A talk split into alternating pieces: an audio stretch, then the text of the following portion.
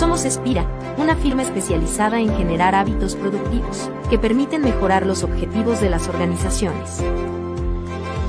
Nuestra razón de ser es ayudar a las organizaciones a lograr mejores resultados. Tenemos más de 20 años de experiencia. Más de 300 consultores y entrenadores. Más de 3.750 horas de formación virtual. Más de 15 millones de personas entrenadas. Más de 500 clientes en América Latina. Construimos soluciones integrales de educación corporativa para generar hábitos productivos. Es por toda nuestra experiencia que decidimos crear Flash Tools. Un espacio creado cada semana para compartir las mejores prácticas de desempeño organizacional junto a diferentes expertos. Bienvenidos a Flash Talks.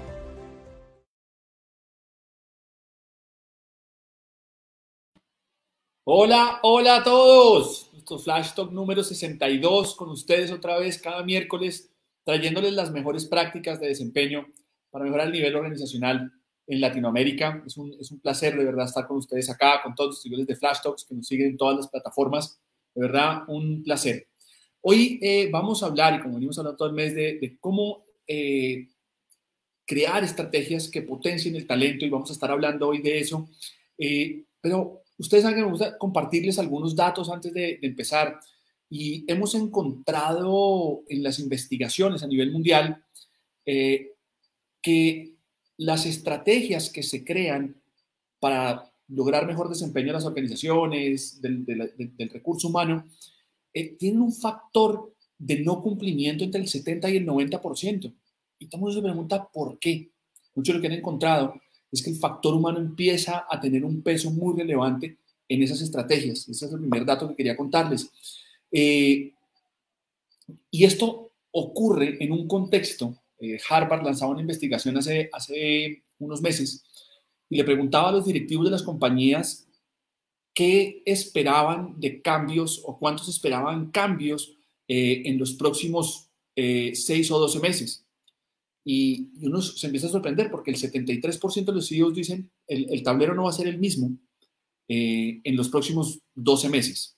Entonces uno dice, oiga, si estoy planeando la estrategia eh, y todo va a cambiar, ¿cómo empieza esto a hacer juego?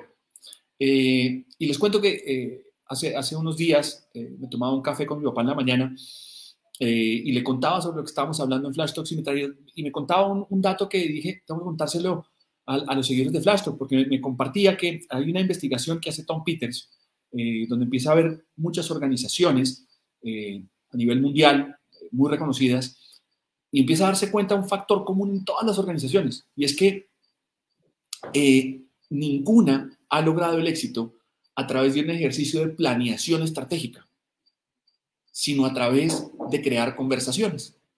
Y entonces uno empieza a preguntarse por dónde va realmente este tema de la estrategia para que las organizaciones y las personas den mejor desempeño. Entonces, de eso vamos a estar hablando hoy. Saben que queremos traer las mejores prácticas de desempeño a ustedes. Eh, so, hoy es miércoles 16 de febrero, son las 11 y 4 de la mañana y estamos aquí conectados con ustedes en vivo. Un saludo a toda la gente que nos ve eh, en diferido por Spotify también, para que sepan que estamos hoy en vivo. Eh, y hoy tenemos un invitado muy especial. Mm, eh, ya ustedes saben, Francisco Vega. Francisco lleva más de 12 años trabajando en estrategia eh, y diseño organizacional y ha trabajado en organizaciones eh, espectaculares como Life for Grow, ha trabajado en The Breakthrough, eh, ha trabajado en organizaciones del tamaño de Belcorp mm, y hoy viene a contarnos eh, su mirada sobre la estrategia eh, y las personas. Así que para nosotros, siempre saben, es un gusto y un placer eh, tener a invitados como Francisco, así que hay que invitar eh, a Francisco Vega aquí a nuestra sala de Flash Talks. Francisco. Buenos días, Nico. ¿Cómo vamos? ¿Cómo va todo? Estoy tratando de ser serio y decirle Francisco, pero nos conocemos hace años. Así que, Pacho, de verdad, un gusto tenerlo acá, una delicia poder compartir hoy con usted. Eh, hemos compartido muchas conversaciones y tenerlo hoy acá, la verdad, para nosotros es un lujo. No, y a mí me encanta, y me encanta, me encanta hablar de estrategia. Yo creo que la gente que me conoce sabe lo que me apasiona hablar de estrategia, lo que me apasiona entender eh, qué está pasando en la estrategia, de dónde viene la estrategia y sobre todo hacia dónde va la estrategia y cómo poderle llevar estas buenas prácticas de estrategia pues a, a, muchos de nuestros clientes y a las organizaciones para que realmente se generen esos cambios, esas transformaciones que, que muchos líderes están llamados a liderar y que cada vez son más complejas con un entorno tan cambiante como el que estamos nosotros ahorita. Pero entonces, una, una, delicia estar acá con ustedes, qué rico. Muchas gracias por esta invitación. Totalmente. Además que, Pacho, siempre lo digo, eh, aparte que nos conocemos, que tenemos gustos afines, eh, aquí también está nuestro CEO Camilo eh, saludando y mandando un abrazo, porque la verdad tener a gente que, que trae una mirada disruptiva sobre estrategia siempre va a ser un lujo. Pacho, no quiero dar vueltas porque Flash Talks es muy rápido eh, y nosotros hablábamos eh, y poníamos la pregunta para partir Flash Talks de este mito que tenemos de que la línea eh, recta es la más corta entre dos puntos. Y eso en geometría pues tendrá algún sentido, pero la pregunta que queremos hacerle, Pacho, para meternos en el tema es, oiga, realmente en, en temas de estrategia, en temas de desarrollo de personas, de desarrollo de negocio, ¿es esa línea recta el punto más corto y más eficiente entonces, ese punto A y B, que finalmente es, es una estrategia. Mire, yo, yo lo que creo es que la tentación que tienen las organizaciones es arrancar mucho del punto A. ¿Qué nos ha pasado? ¿Qué hemos ejecutado? ¿Qué resultados obtuvimos? Y a partir de esos resultados que hemos obtenido, ¿qué cambios tengo que hacer?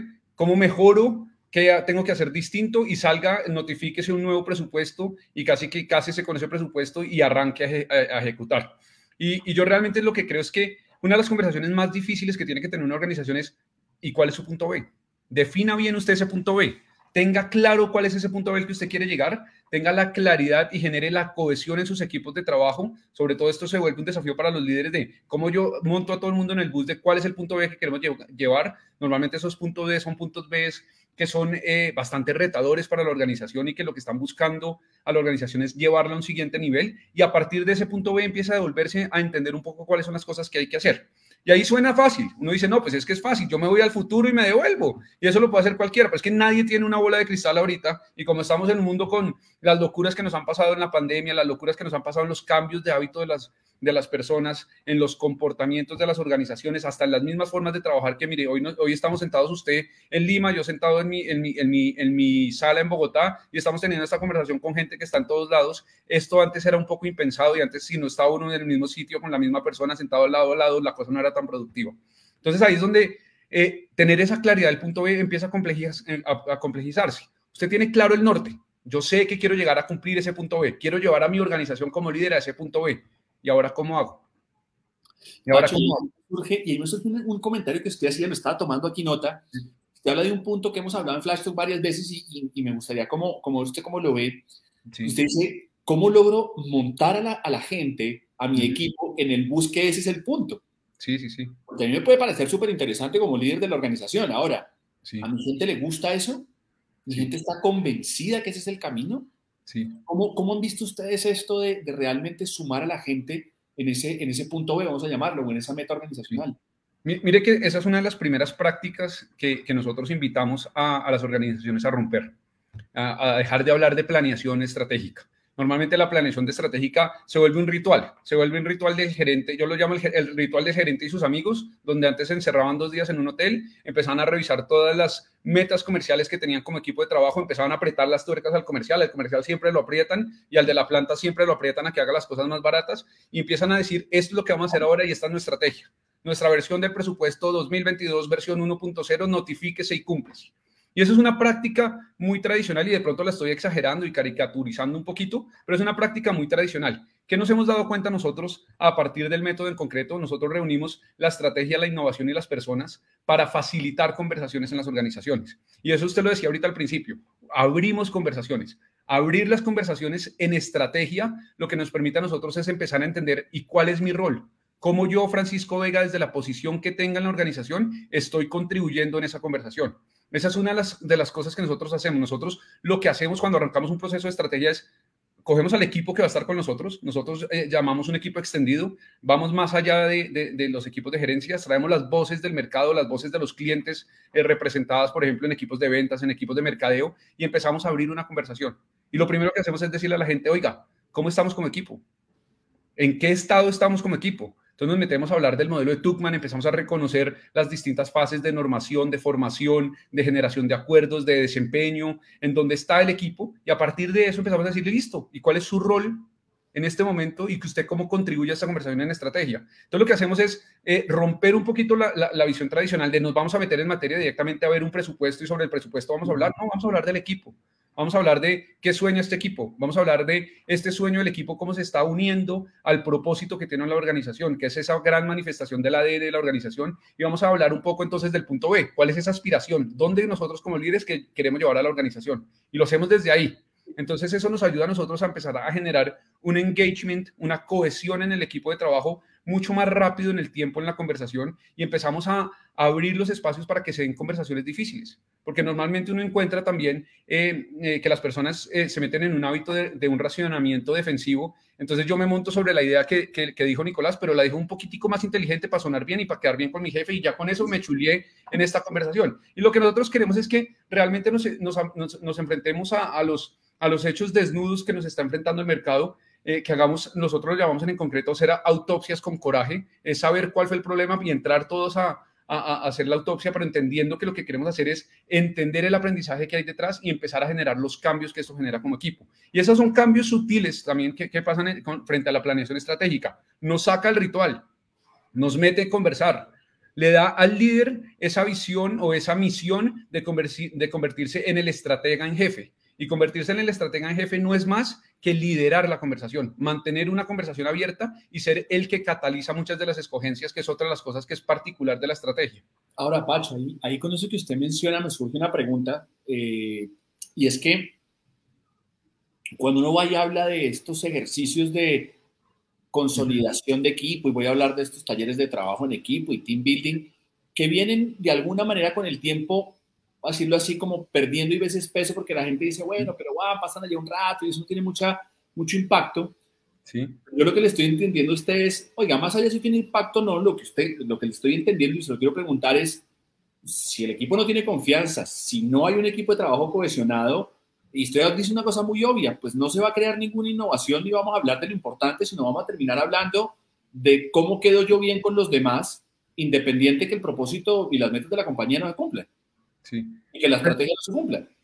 Pues mire, mire, que usted me dice algo muy, muy llamativo y yo lo, y me, voy a, me, voy a, volver un poquito en mi, en mi, experiencia profesional. Yo arranqué en eso, yo arranqué trabajando en talleres, yo arranqué acompañando organizaciones haciendo team buildings cuando estaba joven en la universidad y me empecé poco a poco a formar y dije, esto es la locura. Me encanta este tema, me fascina porque la gente salía de los talleres matada, abrazados, lágrimas, todo este cuento, pero poco a poco, cuando empecé a encontrar con estos clientes dos o tres semanas después o tres meses después, me encontraba a decir, oiga, mire, volvimos a la misma dinámica de antes.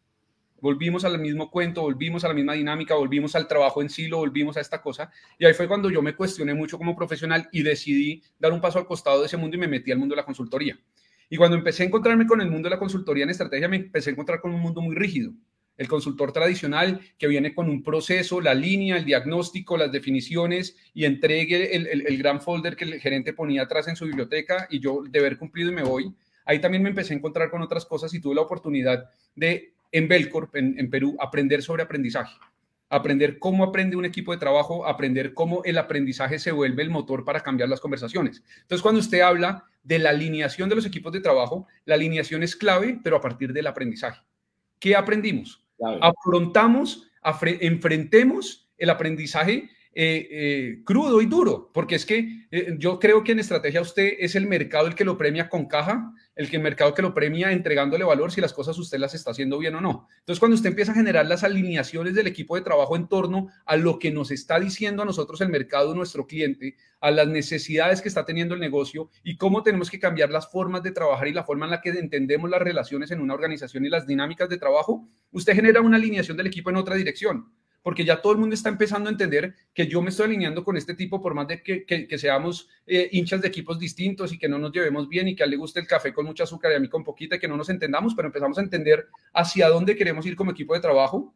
Y cuando empezamos a entender esa cohesión, yo empiezo a entender mi rol, cómo contribuye a algo más grande. Y creo que eso es uno de los desafíos más duros en esa conversación.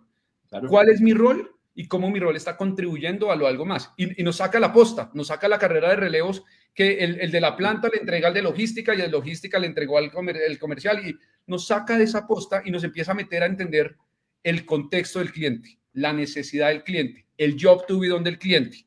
Y cuando una organización entiende eso desde una perspectiva y una mirada eh, llamémosla, robusta, de traer distintas visiones, el financiero, el comercial, el de ventas, el de talento humano, usted empieza a, darse cuenta cómo se empiezan a construir soluciones distintas en las organizaciones. Y eso es uno de los grandes cambios que nos está llevando ahorita al mundo. Cambiaron los comportamientos de un momento a otro y la gente decía brutas. Y ahora yo como atiendo a un tipo que yo antes le vendía a, a una distribuidora, a un supermercado, y iba Nicolás al supermercado, pero ahora Nicolás no puede salir al supermercado. ¿Cómo hago yo para llegar a la casa de Nicolás, a la despensa de Nicolás? Entonces, entender el, reto que tiene, que tiene la organización, el reto detrás del reto lo llamamos nosotros en, en concreto, nos ha permitido a nosotros empezar a diseñar soluciones en torno al método, estrategia, innovación y personas que acerquen a las organizaciones a su cliente, al contexto del cliente, a las necesidades del cliente y entendamos los retos estratégicos desde otro nivel y desde otra perspectiva. Y esto empieza a generar cambios en los comportamientos y en la, en la forma en la que se diseña la estrategia. Pues, Pacho, ustedes ahí están trayendo un concepto, ustedes traen un concepto que yo creo que sí tiene que, rompernos un poquito la cabeza porque, y, yo sé que usted lo hace caricaturescamente y un poco, pero si, si me centrara como en lo que pasa, las organizaciones van y miran tendencias y listo, vamos a planear la estrategia desde la tendencia y todo esto. Y yo lo oigo usted y digo, claro, eso es el 30% de su, de su chamba. El otro 60%, y está hablando muy peruano, de, su, de su trabajo, pero el otro 66%, vamos a llamarlo así, eh, tiene que ver con eh, las personas, cómo creamos hábitos, voy a llamarlo así, hábitos de innovación, hábitos de desafío, hábitos de, conectar. De hecho, quiero, y ahí para que lo pongamos como mención, porque Camilo Vergara, nuestro CEO, hace un comentario acá que me parece espectacular, porque dice que es la conversación versus el ritual, ¿no? Claro. Eh, y el ritual es místico y es excluyente, pues la conversación es cercana, es inclusiva, eh, y es súper importante para los colaboradores en la estrategia, porque si no estamos discutiéndolo, eh, no pasa nada. Y Pacho, y quiero hacer una pregunta, porque hay dos temas. Y yo digo, Espira, nosotros venimos 20 años metiendo en el tema de hábitos y ustedes hablan de, de, crear hábitos en las organizaciones, de, cambiar esa, esa conducta. Sí. ¿Qué han encontrado ustedes que tienen que hacer las personas?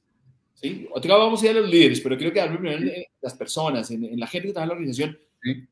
¿Qué, tenemos que hacer con ellos para empezar a, crearles el hábito, cambiarles esta, esta forma de ver yo cumplo un presupuesto versus yo tengo que lograr un propósito organizacional, que son, puede sonar parecido, pero como usted lo plantea, son dos cosas completamente distintas, ¿no?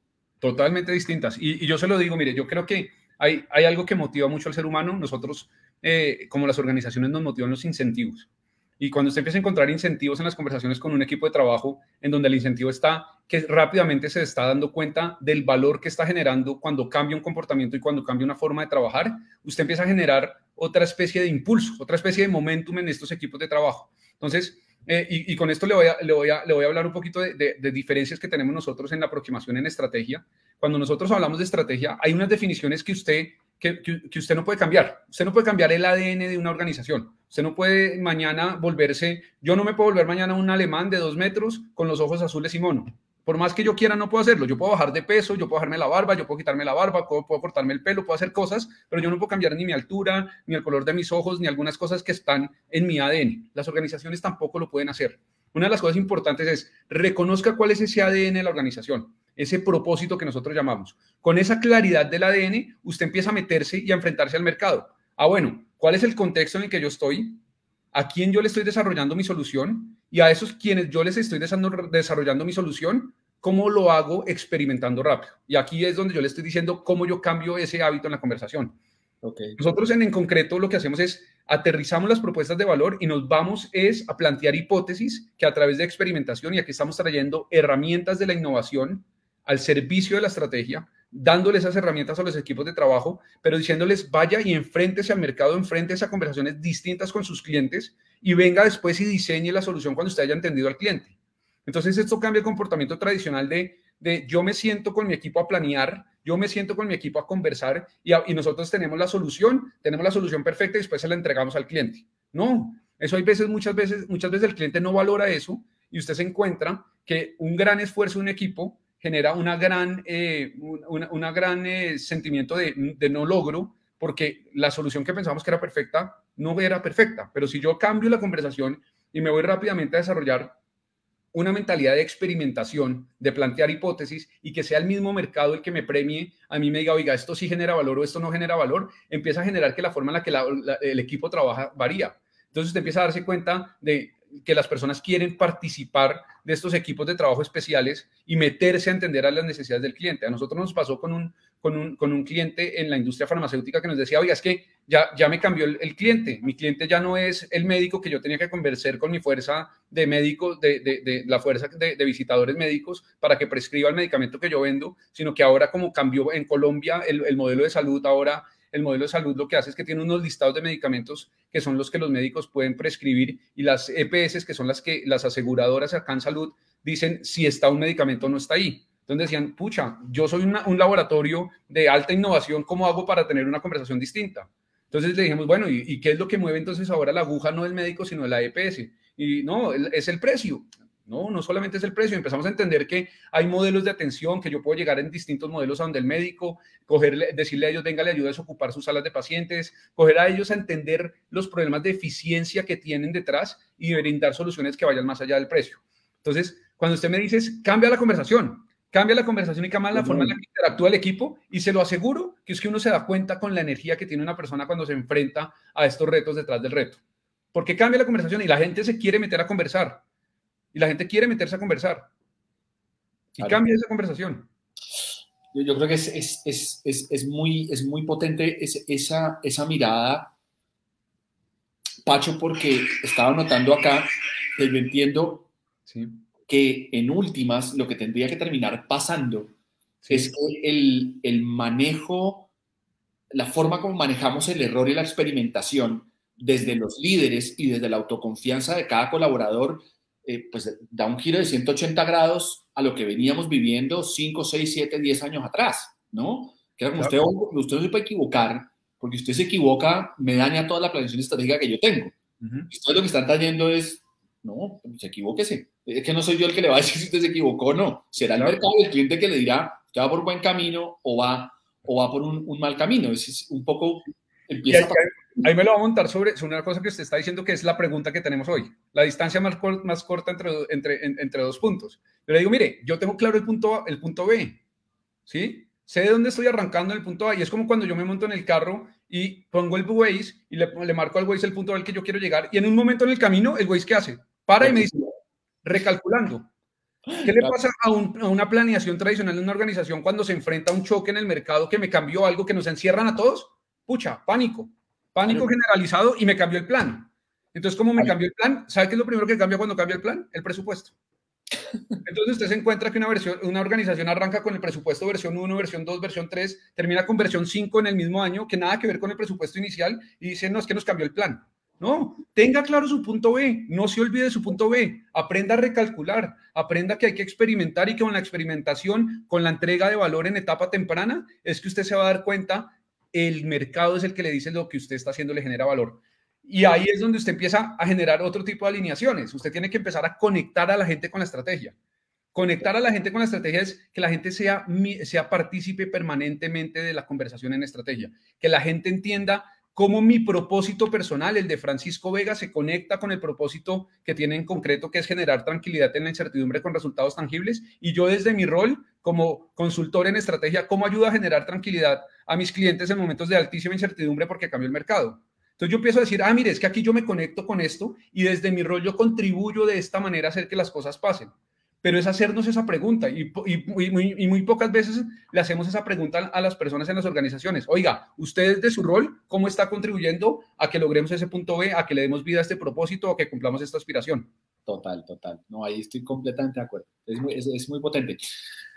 Pacho, hay un montón de gente aquí este, saludándonos y quiero tomarme un segundito cerrando esto que usted, que usted menciona.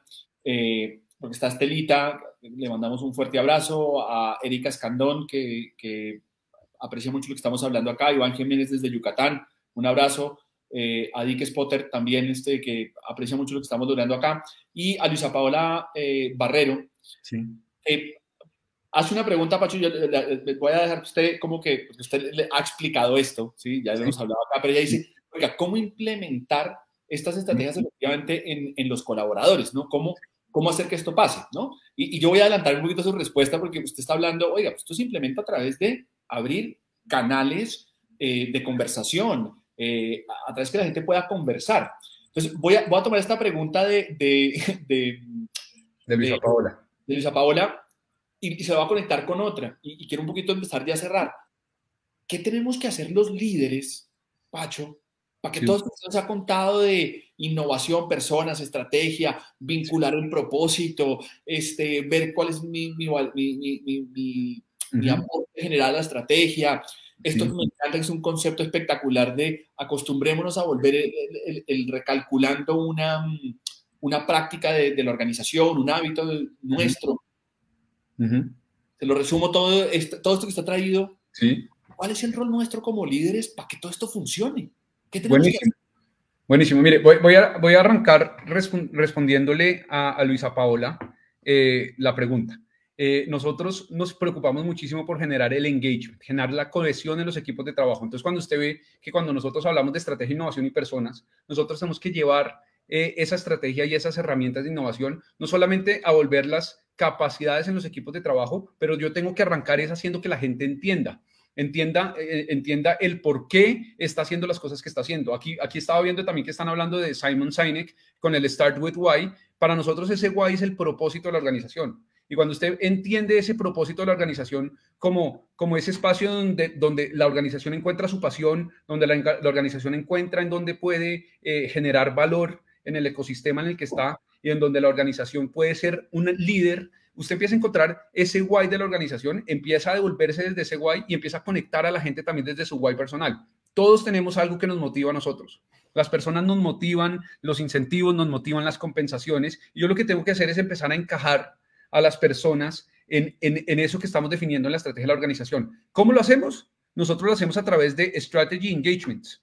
Hablamos con la gente, nos desarrollamos conceptos que van enmarcando hasta la cultura organizacional, que le dicen un poco a la gente, mire que usted viene desde este punto A, hablamos mucho de las historias de éxito que emocionan a los equipos, logros que usted ha tenido, usted le hace una pregunta a un colaborador y le dice, Nico, cuénteme usted una experiencia en donde usted desde su rol se sintió wow y dijo, mire lo que yo hice hoy por la organización y mire las cosas que hemos logrado tan grandes. A mí me pasó alguna vez con una fiduciaria que nos decía, un señor eh, del archivo que llevaba veintipico de años en la organización nos dijo, mire, es que una vez pasó que se perdieron unos papeles para el pago de las pensiones de unas personas a través de la fiduciaria y yo me senté con el celador y con tres personas el fin de semana entero hasta que encontramos esos papeles.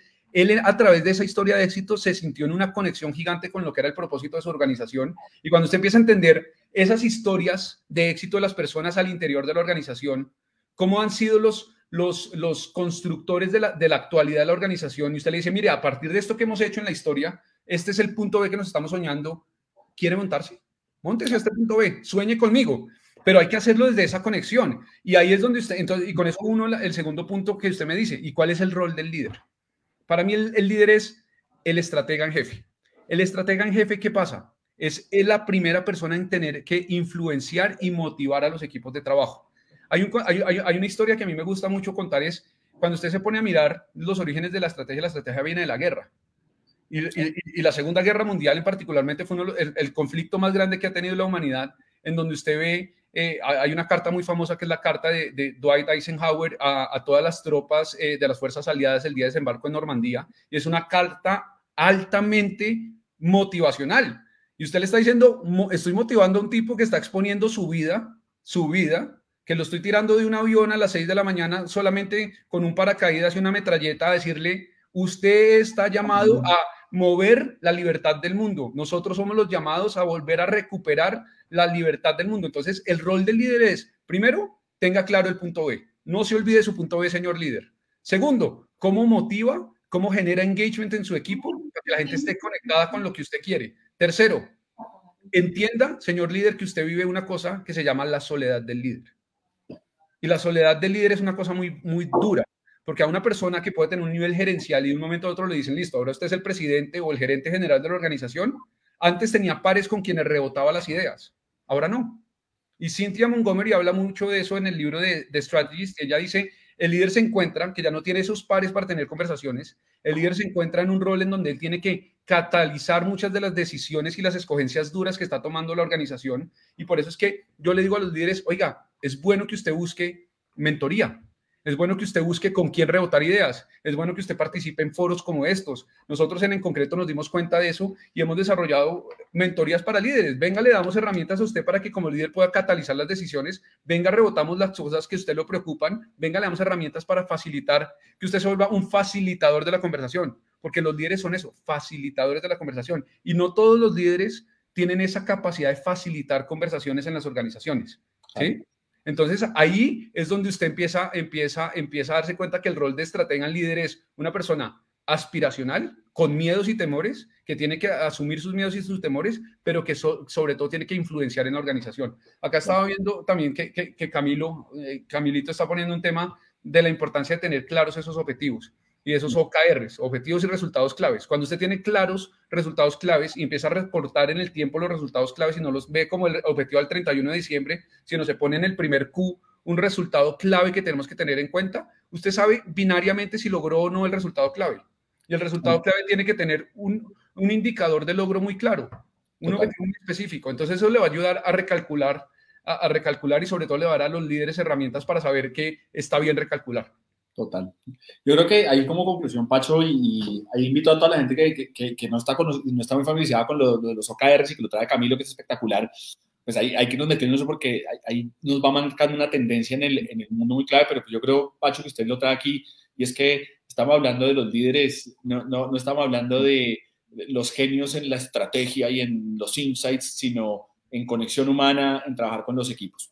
Pacho, yo, la verdad, con toda la tristeza que me produce, se nos acabó el tiempo, yo quiero seguirle preguntando a la gente que está súper metida, pero tenemos que, que, cerrar, Pacho. Y usted sabe que en Flash tenemos siempre un desafío sí. eh, al que lo va a invitar. Sí. Eh, y es que el desafío es para la gente que se conecta por primera vez, las personas que por primera vez eh, ven Flash Talks, nosotros en Espira tenemos un modelo de entrenamiento que usted lo conoce perfectamente, uh -huh. entendemos primero que hay un desafío de negocio que hay que resolver. Uh -huh. Y ese desafío de negocio se resuelve a través de un desempeño. Uh -huh. Y ese desempeño, pues hay que darle un conocimiento, un aprendizaje para que logre operarse. ¿sí? Ese es como nuestro modelo de entrenamiento. Enseñamos lo correcto para que se dé el desempeño y se den los resultados de negocio. Hago esta claridad porque el desafío tiene que ver con que va a hacer tres preguntas Uh -huh. eh, tres preguntas sobre el modelo nuestro de negocio de, a, a, raíz de lo que hemos hablado hoy. Sí. Pero el desafío, Pacho, no es, no, es, no es, las tres preguntas, ¿no? El desafío es que tiene que contestar con una palabra. Ok. Bueno, eso, ya, eso, eso ya lo pone más difícil, ¿no? Claro, claro. Va a, estar, va a haber mejor esfuerzo acá. Claro. Entonces, Pacho, le voy a hacer, eh, de todo lo que hemos hablado, le voy a, hablar, le voy a hacer -huh. tres preguntas, una de impacto, una de desempeño y de aprendizaje o de conocimiento. Listo. Eh, entonces, quiero pre preguntarle, quiero irme por un tema que usted habló estas, esta, estas estrategias o esta estrategia adaptativa, ¿sí? Uh -huh. así, o esta estrategia dinámica, mm, ¿qué impacto tiene en el negocio o en qué indicador del negocio impacta? Para mí impacta en capturar valor, entrega valor en etapa temprana. Caja. Si usted lo llama en un indicador, caja. ¿Cuánta plata deja la mesa el negocio? Perfecto. ¿Cómo crea, captura valor? Punto. Perfecto. Entonces, esa es la primera. La segunda, ¿Qué tiene que hacer la gente? ¿Qué tienen que hacer las personas uh -huh. para ser más adaptables o adaptativas? Sí. Tener claro el punto B, tener coraje para recalcular y desarrollar capacidades de experimentación y no tenerle miedo a exponerse rápido al mercado y generar valor en etapa temprana. Listo. Y si me lo dijeran una palabra. Valor en etapa temprana. Entregue valor en etapa temprana. A ponerlo. Entrega. No fue una palabra, pero fue una frase corta. Listo. ¿Qué tenemos que saber, Pacho, para poder entregar valor? ¿Qué conocimiento tenemos que tener para poder entregar valor? El contexto del cliente y las necesidades particulares de ese cliente en ese contexto. El job to be done de mi cliente. Contexto. Contexto y. Y la necesidad del cliente en ese contexto. Y necesidad. Listo. Miren esto para todos los que nos han oído hoy.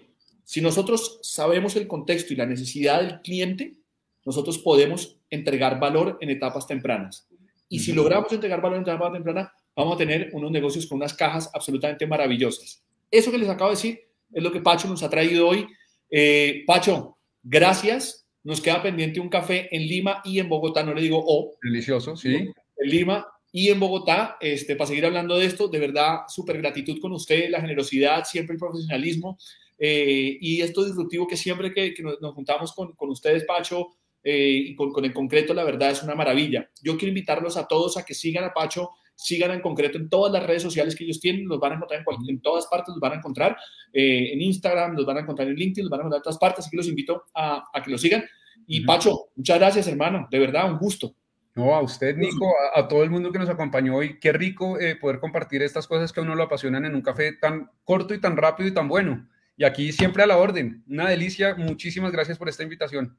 Un saludo a todo el equipo de, de Spira también. Muchas gracias. Super, Pacho. Eh, quiero invitarlos también a que sigan eh, eh, en, todos los, en todas las redes sociales. Los queremos invitar especialmente a que se suscriban a los, al, al canal de, de, de, YouTube, donde van a encontrar todos los flash que hemos hecho. Y también eh, van a encontrar en nuestras redes sociales eh, cómo inscribirse en la comunidad Flash Talk. Así que también los invitamos. A todos ustedes, nuestros seguidores de Flash Talk, muchísimas gracias de verdad por estar conectados cada miércoles.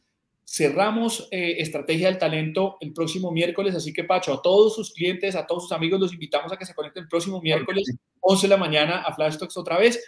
Eh, entonces, agradecerle a todos ustedes, a nuestro equipo de mercadeo, que saben que siempre les agradezco, que hacen un trabajo absolutamente bello, espectacular. Muchísimas gracias. Eh, y como saben, siempre le agradezco a mi esposa y a mi hijo, que son el motor para que sigamos haciendo esto. Muchas gracias a todos. Nos vemos el próximo miércoles. Un abrazo muy grande. Chao, chao. Somos Espira, una firma especializada en generar hábitos productivos que permiten mejorar los objetivos de las organizaciones. Nuestra razón de ser es ayudar a las organizaciones a lograr mejores resultados. Tenemos más de 20 años de experiencia. Más de 300 consultores y entrenadores. Más de 3.750 horas de formación virtual. Más de 15 millones de personas entrenadas. Más de 500 clientes en América Latina. Construimos soluciones integrales de educación corporativa para generar hábitos productivos. Es por toda nuestra experiencia que decidimos crear Flash Talks.